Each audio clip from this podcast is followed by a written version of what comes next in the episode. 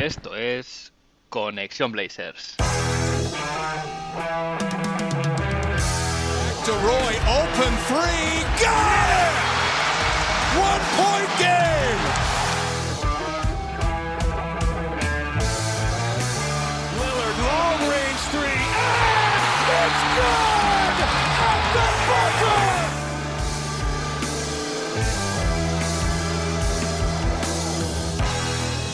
Bienvenidos al episodio 34 de Conexión Blazers. Soy Héctor Álvarez y para empezar la semana bien, toca mirar a Oregón para traerte una dosis de todo lo que necesitas saber del equipo y en menos de una hora. Un rato que se te hará corto. Semana de muchos partidos, cuatro partidos concretamente, con un balance de 2-2, así que parece que se rompe un poco la dinámica negativa en la que estaba el equipo, y es que ahora mismo los Portland Trail Blazers están con un récord de 13 victorias, 18 derrotas, lo que los sitúa en el puesto número 11 de la conferencia oeste, sin play-in. La racha, eso sí, de dos partidos seguidos ganados, pero en los últimos 10, 7 derrotas. Si vamos a ver eh, a nivel de estadísticas cómo está el equipo, vemos que estamos en el número 16 de offensive rating, perdiendo dos posiciones respecto a la semana pasada. El rating defensivo, por contra, sube una posición hasta el 27, seguimos muy abajo, eso sí, con un net rating de 24, o sea, en el puesto 24 subimos un puesto respecto a la semana pasada también. Y es que esta semana empezaba en martes con una derrota muy dura contra Phoenix en la prórroga, un partido que se pudo ganar, pero se perdió.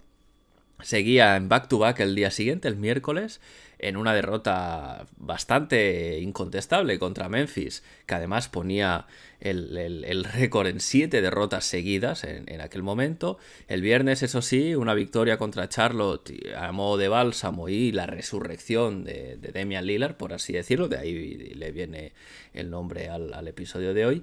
Y el domingo se cerraba la semana con una victoria en Memphis de mucho mérito. Pero en cualquier caso, tras este pequeño resumen, vamos a ver qué nos ha qué ha pasado a nivel de actualidad en Rip City durante esta semana.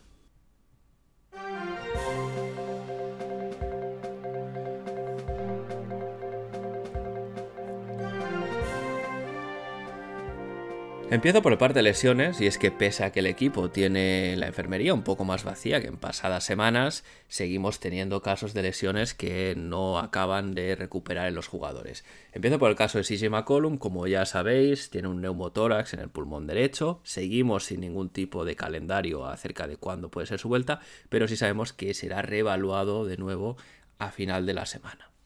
Cody Zeller, por contra, tampoco ha jugado esta semana, sigue con esta pequeñísima fractura, el pequeñísima lo cojo de prestado de Jason Quick, que, que fue el que en un podcast sobre los Blazers eh, comentaba un poco este tema. Pero de nuevo seguimos sin, sin fecha de vuelta para Cody, pero también va a ser reevaluado en los próximos días.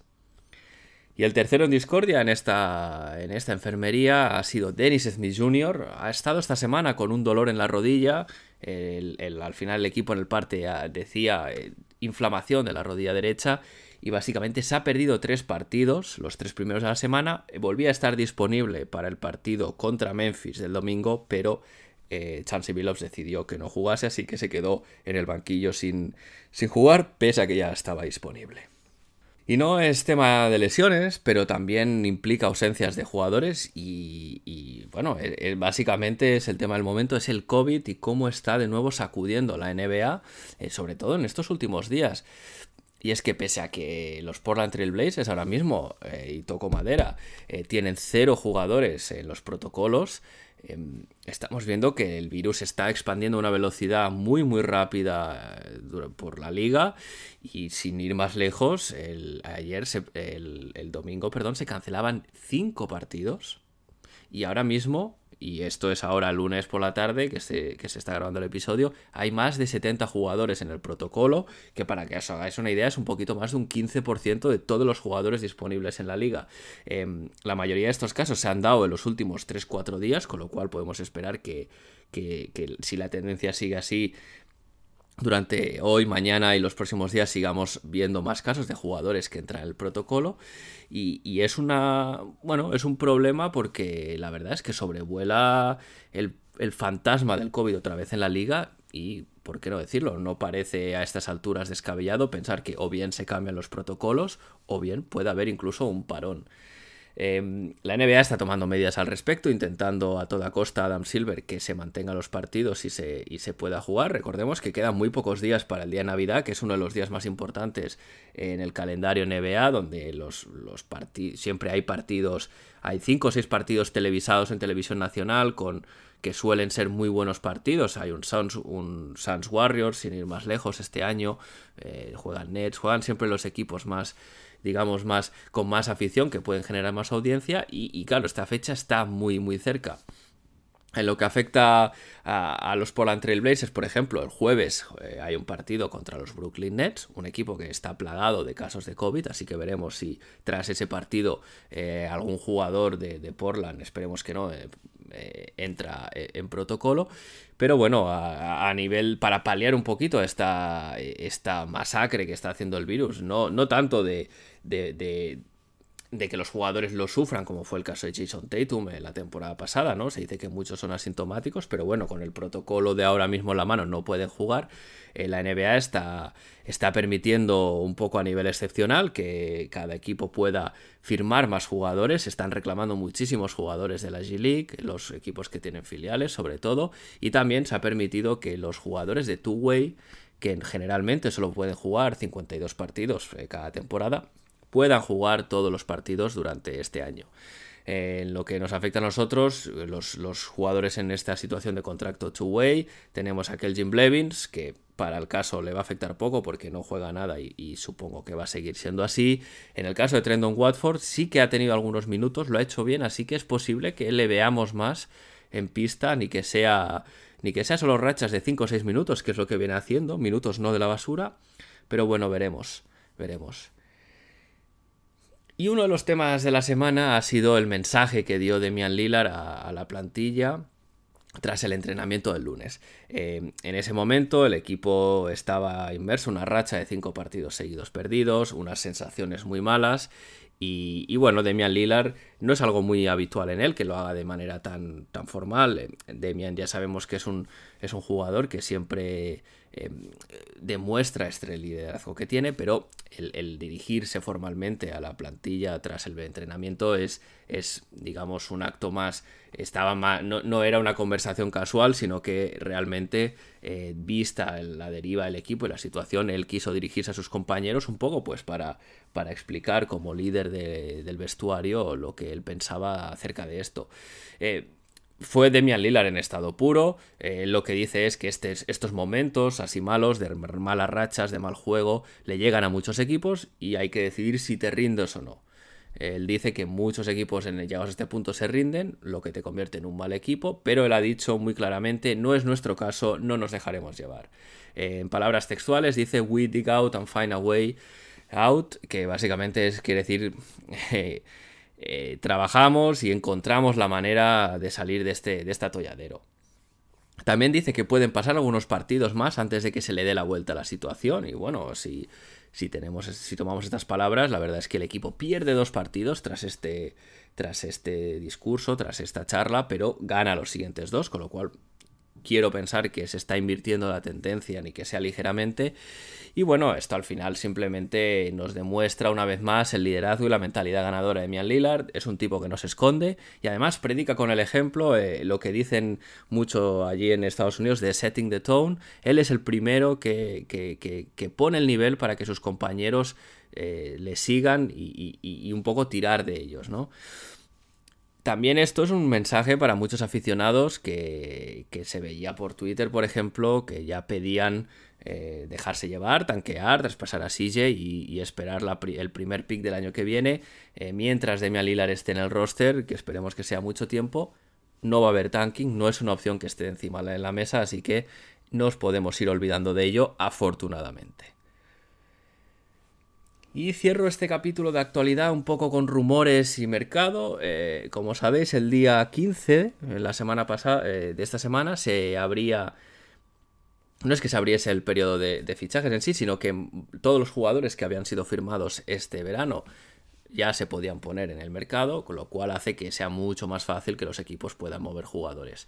Em, Jason Quick decía en una entrevista que no parece que vaya a haber un trade eh, inmediatamente, es decir, el equipo va a esperar hasta el deadline seguramente para ver cómo, cómo evoluciona el equipo antes de decidir apretar el botón del, traspaso, que todo parece ser que pasará, pero quieren esperar lo máximo posible.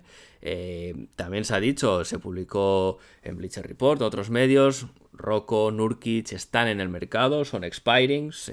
Rocco, sobre todo, es un perfil que tiene para un contender, pese a su rendimiento más, más regular este año, eh, puede, puede ser interesante. Así que es el primero en la rampa de salida.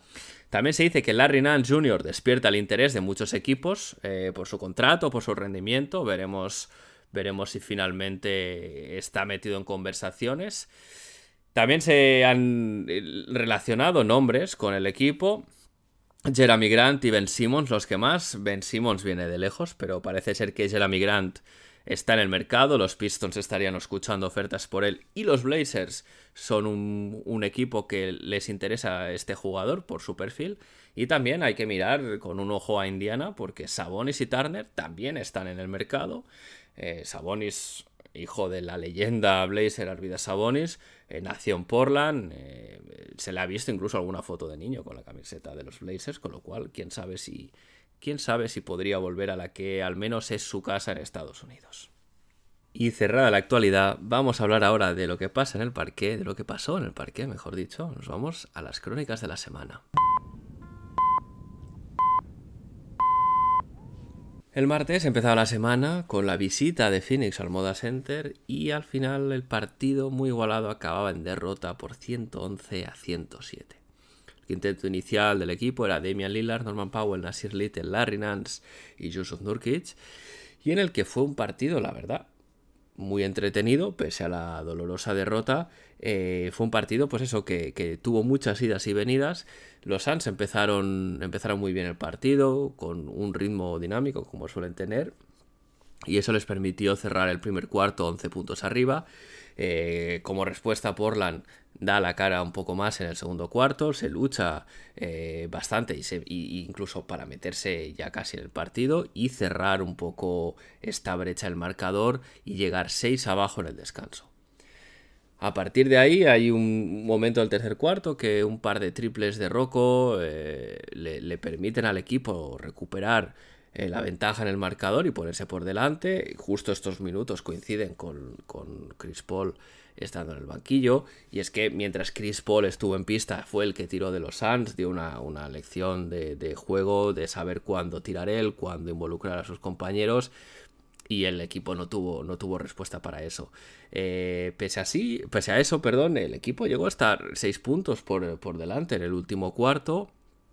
Pero cuando se llega al clutch, Norman Powell, Yusuf Nurkic fallan algunos tiros libres claves y bueno, pues con un, con el típico tiro eh, de Chris Paul, empata el partido para llevarlo a la prórroga. Una vez en la prórroga, de nuevo eh, un, par de tiros libres fallados, uno de Damian Lillard que, que aleja un poco las opciones de ganar. Cameron Johnson ya había metido dos triples seguidos que habían abierto un poquito, un poquito de brecha ahí. Chris Paul maneja bien los tempos. Los, los Phoenix Suns cierran el partido y se acaba con esta derrota muy muy dolorosa porque da la sensación de que de haber tenido un poco más de acierto en la línea de tiros libres, pues el resultado podía haber sido otro. Poco a modo de conclusiones, pudimos ver a que Damian Lillard anotó 31 puntos, alguno podría pensar que, bueno, son buenos números, pero la verdad es que no estuvo muy acertado, tiró un 35% en tiros de campo, tampoco estuvo demasiado bien en el clutch, eh, y es que acusó, yo creo, bastante el cansancio porque jugó la segunda parte entera y toda la prórroga. Es decir, acaba con 47 minutos eh, en pista. Pero es que, claro, los últimos 29 son del tirón. Eh, Chansey le quería, le quería sacar, por lo visto. De hecho, se ve que le, llama para sustituirle, pero Demian Lillard le hace el gesto de que quiere seguir. Eh, y aquí uno se puede preguntar si esto fue buena decisión de ambos, pero sobre todo de Billups, que es el que manda, ¿no? Es el entrenador de teniendo a tu estrella que viene de, una lesión, de que se le ve que no está todavía al 100%, ¿no? Si tal vez darle ni que fuera 2-3 minutos de, de, coger un poquito de aire, le hubiese, esa energía le hubiese venido mejor al final del partido. El Moda Center, que se había visto un poquito vacío en partidos anteriores, la verdad es que estuvo apoyando al equipo, muy ruidoso como siempre. Eh, no se puede decir que esté, que este, que este público, pero pese a que no esté llenando el estadio, como en, temporadas anteriores, no se puede decir que no esté con el equipo. Sabemos que es una afición eh, muy calurosa eh, de, cara, de cara a apoyar al equipo. Y bueno, lo que comentaba, los tiros libres, ¿no? Simplemente en el último cuarto, seis se anotan 6 tiros libres de los 11 intentados, es decir, poco más de un 50%. Esto no se puede permitir y menos contra un equipo contra los Phoenix Suns que están arriba en la liga y te van a castigar cada error.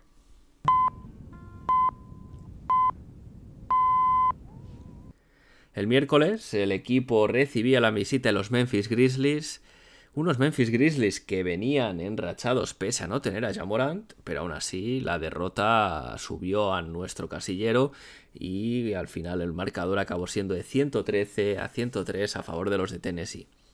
Era un partido en back-to-back para los, para los Portland Trail Blazers y con el mismo quinteto que el partido anterior. Dame, Norman Powell, eh, Nasir Little, Larry Nance y Yusuf Nurkic. Larry Nance eh, de nuevo asentado en el quinteto titular pudimos ver, esto ya, se, ya lo vimos antes y la temporada pasada, Dylan Brooks en defensa individual toda la pista con Damian Lillard para impedirle recibir el balón fácilmente y cansarle desde el principio.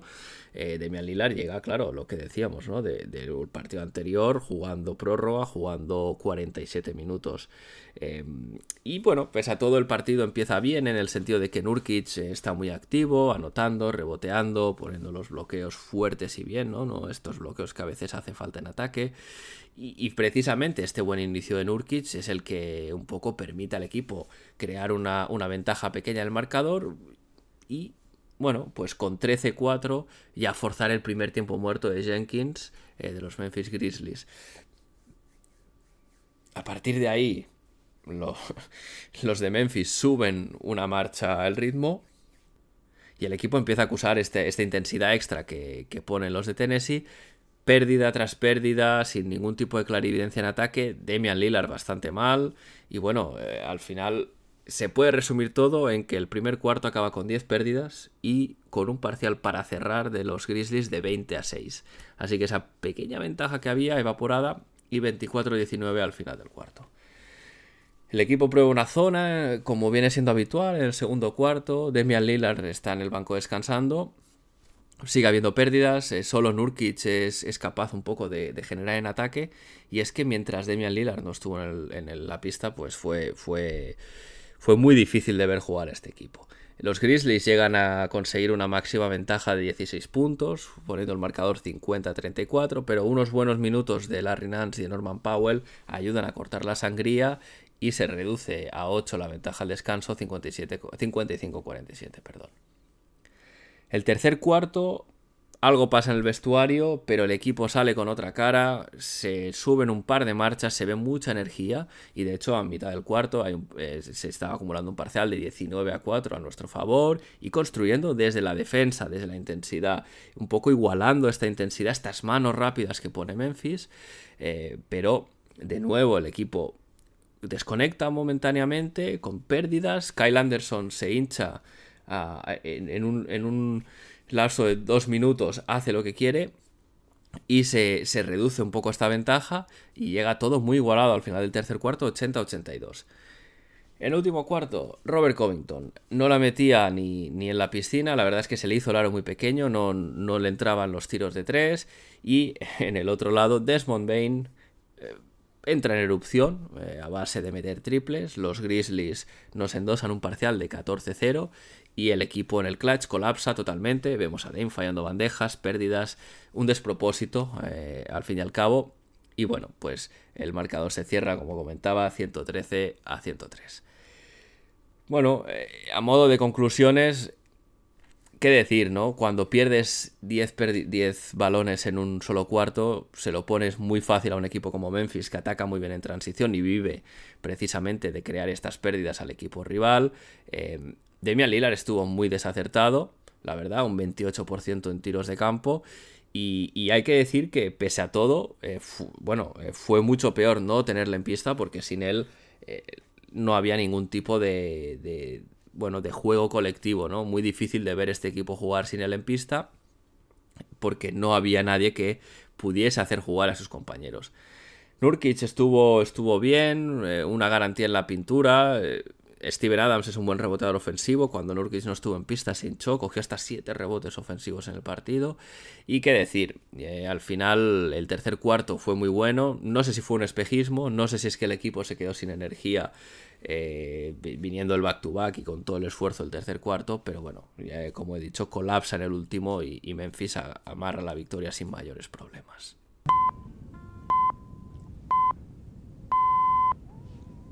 El viernes visita de Charlotte y victoria por fin, cortando la racha de 7 derrotas seguidas de 116 a 125. Mismo quinteto que, el resto de partidos de la semana, Demian Lillard, Norman Powell, eh, Larry Jr., Nasir Little y Yusuf Nurkic. Vimos un inicio fulgurante, Demian Lillard volviendo a ser Demian Lillard, el equipo tiró con mucho acierto 16 triples anotados en el primer cuarto, récord de la franquicia, por cierto. El, anterior estaba establecido en 14.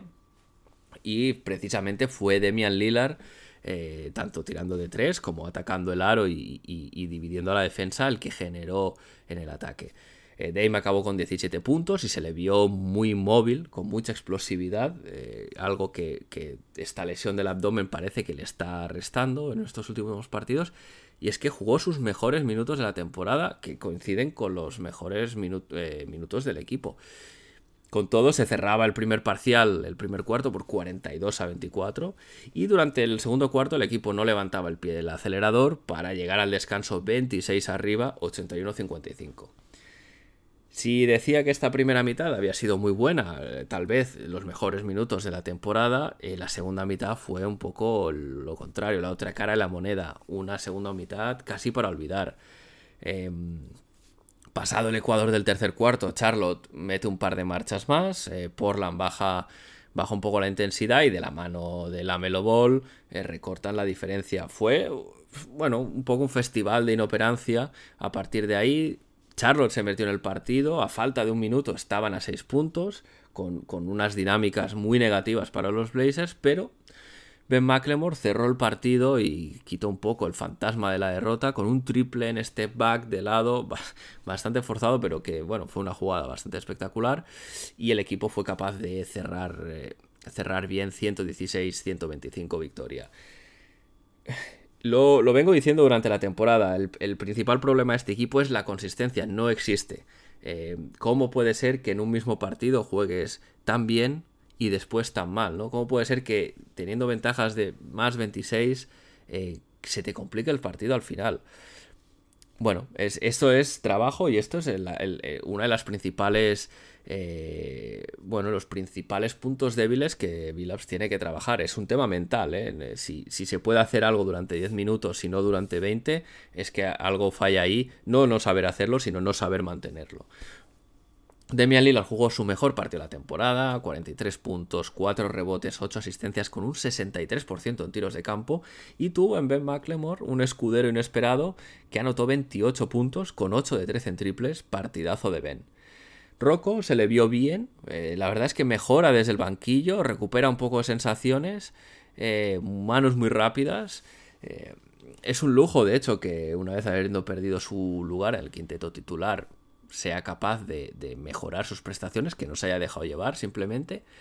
Y bueno, la nota negativa aquí fue Jusuf Nurkic, que sus malas lecturas y su desconexión mental le llevaron a hacer seis faltas en solo 15 minutos y, básicamente eliminarse el solito del partido. Y ojo, porque Trendon Watford, precisamente como eh, Nurkic eh, muy pronto se vio fuera del partido, pues por necesidad de tamaño tuvo que jugar y este chico sabe jugar, jugó solo 5 minutos en los cuales metió dos puntos, capturó tres rebotes, puso un tapón y es que eh, demostró que el chico lee bien el juego y tiene madera para poder jugar en la liga.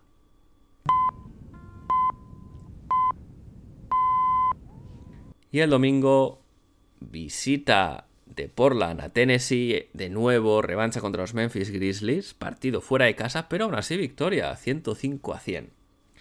El equipo salía con el mismo quinteto que el resto de la semana. Esto era un, bueno, pues eso, una revancha del partido del miércoles. Portland llegaba siendo el peor equipo fuera de casa de la liga, con un récord de una victoria y 11 derrotas, peor incluso que Detroit o Houston. Memphis venía de ganar 10 partidos seguidos. Y el guion empezó muy parecido ya, bueno, esto no, puede sorprender a nadie, eh, con Dylan Brooks defendiendo toda la pista a Demian Lillard y la verdad es que durante el primer cuarto pudieron anotar los Grizzlies a placer en la pintura, lidera la liga en puntos en la pintura, pero es que la defensa tampoco se lo ponía no se lo ponía muy difícil y ni, la defensa individual ni la defensa en zona ayudaron a mitigar esto. Los Grizzlies construyen una ventaja de que llega hasta los 11 puntos y de hecho, este primer cuarto simplemente es Dame tirando del carro, anota 17 puntos en este cuarto, no hubo ataque sin él, y fue el que permitió que se acabase más o menos igualado 28-31. Durante los minutos que Dame va al banquillo en el segundo cuarto, como es habitual, el equipo sobrevive, la verdad. Eh, fue un segundo cuarto de idas y venidas, muchas pérdidas, 10 eh, pérdidas de nuevo, pero pudimos ver a Nasir Little en todos los lados, en el rebote, con robos, fuerte en defensa, atacando el aro, y además todo esto mientras defendía a Dylan Brooks, que era el jugador eh, referencia de los, de los Grizzlies, con Jamoran lesionado. Eh, al final del segundo cuarto, de hecho, un rebote ofensivo de Nasir Little saca el balón fuera y Powell mete un triple para llegar bastante, bastante igualados al descanso, 51-52. Tuvimos la suerte de que Jaren Jackson Jr. tuvo problemas de faltas todo el partido, así que pudo jugar pocos minutos, pero de nuevo las pérdidas tontas del equipo regalaban puntos a Memphis en transición. Aún así, eh, Norman Powell da un paso adelante en el tercer cuarto eh, con un recital de un recital ofensivo, mete triples, ataca el aro como él sabe hacer, 13 puntos eh, anota Norman en este cuarto y mantiene el partido igualado encarando el cuarto. De nuevo, Minutos sin Dame, Anthony Simons bien liderando el ataque, estuvo buscando constantemente el mismatch en el pick and roll para quedarse con Xavier Tillman y atacarle, la verdad es que ante, anotó bastante en estas situaciones y Damian Lillard vuelve a pista y nada más salir una bandeja muy chula, muy, explosiva tras un pick and roll, anota un 3 más 1, pudimos ver mucho small ball durante este último cuarto, una defensa muy agresiva, eh, Norman Powell seguía muy acertado en ataque y la verdad es que él tiene una secuencia muy al final, ha faltado un minuto en que eh, básicamente tira, mete un tiro de media distancia que un poco eh, es la daga, ¿no? El, cierre al partido y por si queda alguna duda en la siguiente posesión Desmond Bain tira un triple pero llega Norman a hacerle un tapón así que se cierra el partido. Eh, es, positivo que, vimos en este partido que Norman Powell diese este paso adelante. Le vimos jugando de base, de hecho, durante el clutch y, gran parte de los últimos minutos para que Demian Lillard pudiese quitarse la marca de, de Dylan Brooks corriendo por la pista sin el balón. Em, Norman acabó con 28 puntos, un 63% en tiros de campo y 5 de 8 en triples. Muy, muy bien. El que estuvo muy mal por contra fue de nuevo Yusuf Nurkic, eh, muy mal. Eh, al principio del partido, Jaren Jackson Jr. le hace un tapón de estos de highlight que parece que le saca el partido y acaba con 7 pérdidas sin aportar gran cosa.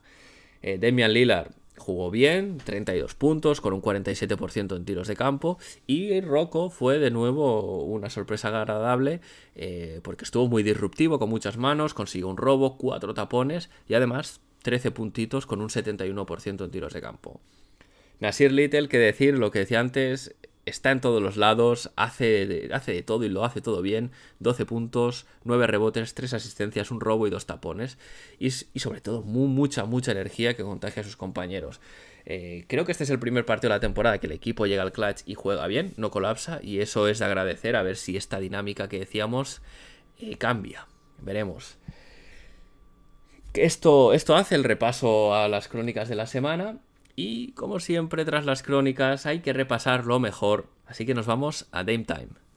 Ladies and gentlemen, it's Damian Lillard. Nine tenths left. A three wins the series. It's Lillard. He got the shot off. Lillard, Lillard for the win. Yes! Little fires. Are you kidding me? At the horn. Lillard.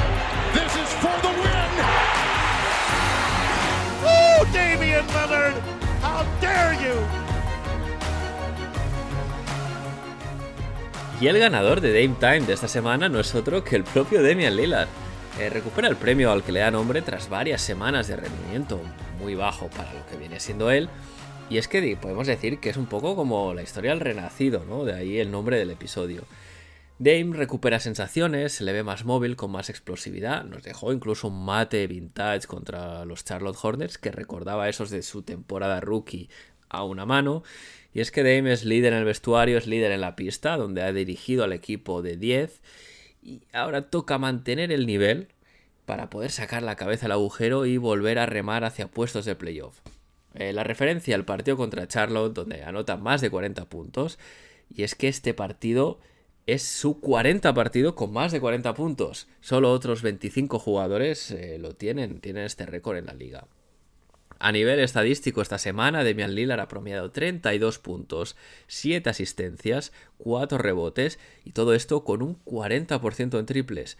Demian Lillard volviendo a ser Demian Lillard, las mejores noticias que podía recibir este equipo, así que desde aquí no queda otra que felicitarte Dame.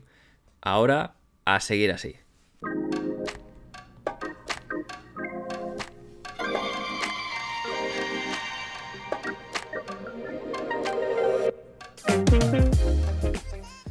¿Y qué le espera al equipo en esta semana que empieza?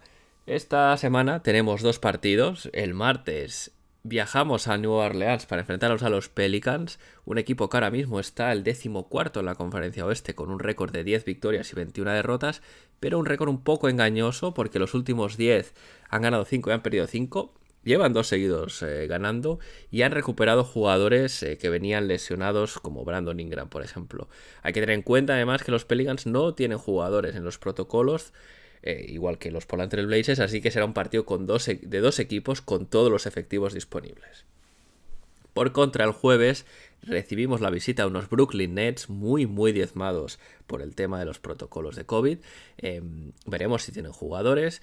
Pero bueno, ahora mismo los Brooklyn Nets lideran la conferencia oeste con un récord de 21 victorias, 9 derrotas, 7 y 3 en los últimos 10 y que al final cuentan con la amenaza de Kevin Durant que siempre él solo y cuatro amigos prácticamente te pueden ganar un partido. Y con esto cierro el episodio por hoy. Eh, si tienes algo que decir sobre el podcast, recuerda que puedes hacerlo a través de iBox, puedes enviar también tus comentarios o tus propuestas, eh, preguntas que quieras que salgan en el podcast a la dirección de correo conexionblazers.gmail.com y también a través del Discord de Back to Back, cuyo link encontraréis en la descripción del episodio. Recuerda también que puedes seguir el Twitter de arroba Blazers, donde aviso de cada vez que suba un nuevo episodio y también podéis estar al día de la actualidad de lo que pasa en la franquicia. Gracias una semana más por escuchar Conexión Blazers. Recuerda recomendar el podcast a tus amigos y a tus amigas. Y sin más me despido. Seguimos conectados. Hasta la semana que viene.